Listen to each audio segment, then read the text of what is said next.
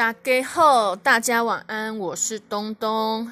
为什么我今天的背景音乐这么惨烈？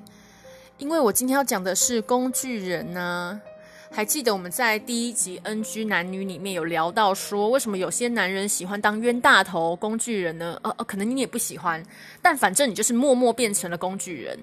那这一集呢，我们就以一个呃女孩子的角度来聊聊看，他到底是在旋转你，还是在利用你？那无怨无悔的付出和等待，你觉得恋情最后会开花结果呢，还是比悲伤更悲伤？这我们就要说到人生的三大错觉之一，他喜欢我，这个就是我们常在讲的啦，自作多情啦。你可能会说，诶，不是啊，他天天都有跟我说早安呐、晚安，有事也是第一个找我，这不就是代表说我在他心中很有分量，他很依赖我吗？我跟你讲，早安晚安这种东西就是群发，因为我也会干这种事，好吗？你真的不要想太多，他一定就是每天晚上复制贴上，复制贴上，肯定的。都说海鸟跟鱼相爱了，只是一场意外，好吗？好，那在你以为你们暧昧了一段时间之后啊，想要进一步问他要不要在一起，或是我们现在是什么关系，他通常都会说什么？哦，我现在还不想谈恋爱，太快了，我还没有准备好。哦，我工作太忙了，没有时间。各种有说跟没说一样的答案啦，是不是？有没有？有齁，那八九不离十。恭喜你登上工具人宝座啦！那其实我觉得现在的女孩子啦，都还蛮主动的，真的喜欢你啊，或想跟你在一起，她们坚持不了太久，而且想要从工具人啊，慢慢的熬到变成男女朋友，这个几率可说是非常非常的小。至少啦，我现在到目前为止是还没有看过。而且一日工具人，终身工具人，你要记得这句话，你的定位是不可能改变的，好吗？顶多啦，运气好一点点，有机会进入备胎圈就要偷笑了，好不好？那我们说的工具人哦，其实有几大特征。我们女生来会是会帮工具人分类的哦，哦，各种大小事帮忙啦，买东西、吃东西、付钱啦，随传随到当司机。像我刚刚讲这些啊，可能是男生，男生当工具人就是要做这些事嘛。那女生呢，她可能不用当司机，但是可能要当一些嗯，就是嗯，你知道，你知道一些跟肉体有关的，你懂齁。反正杨丞琳都唱给你听了啦，暧昧让人受尽委屈啊，找不到相爱的证据嘛。但是说句实在的，你们的委屈是不是自找的？是吧？你又不是三岁小孩，又不是第一天出社会，天下没有白吃的午餐呐、你怎么可能会不知道，对不对？啊，就算你不知道，对方会不知道吗？不会啊，反正呢，他猛占你的便宜啊，又没有给你任何的回报，那就是在利用你了。只是呢，他会适时的给你一点小奖励啦，小甜头，可能传个爱心啊，或一些 kiss 贴图给你，你就可以嗨两个礼拜，让你忘记说 hello，你刚刚买了一个你可能用不到的九万包包哦。那也有些人会说。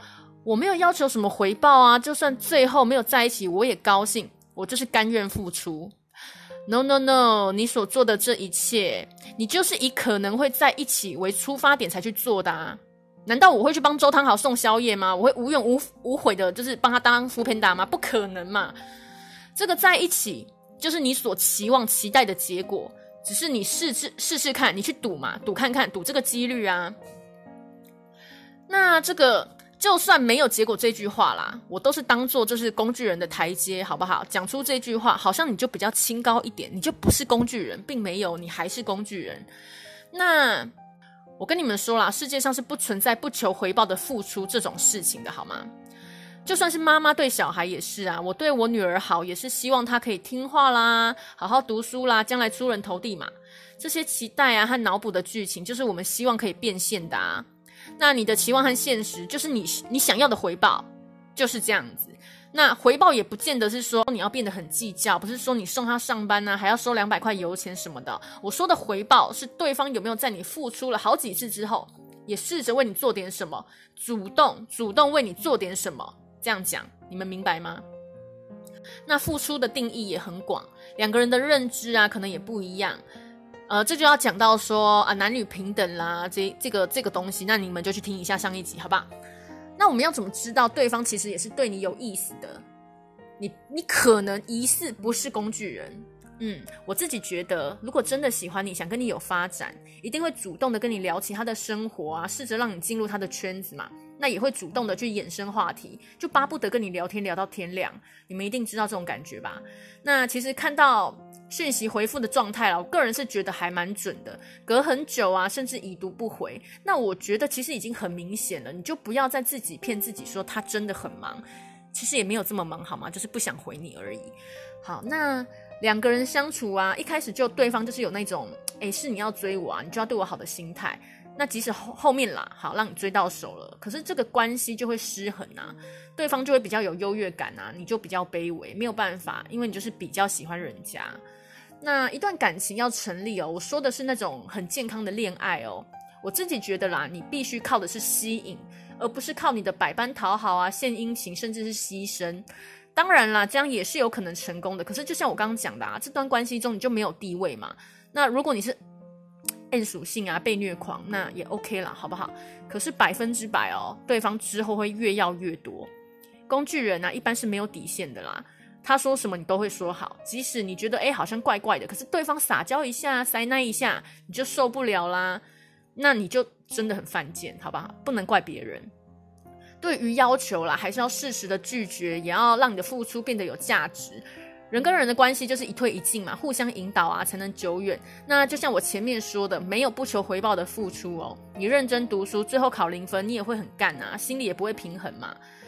然后呢，然后像这种事情，男女之间这种事情，社会新闻都有报，最多了，累积久了，由爱生恨，是不是？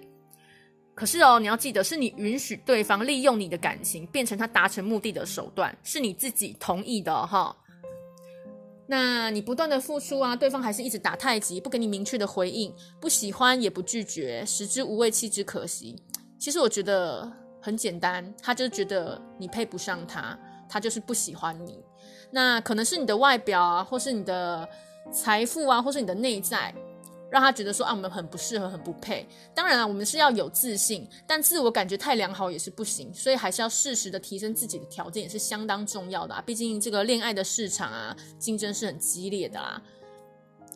那在你当爱情海里的晕船仔之前啊，我觉得心理建设也要做好，维持尊严哦，尊严那是最基本的嘛。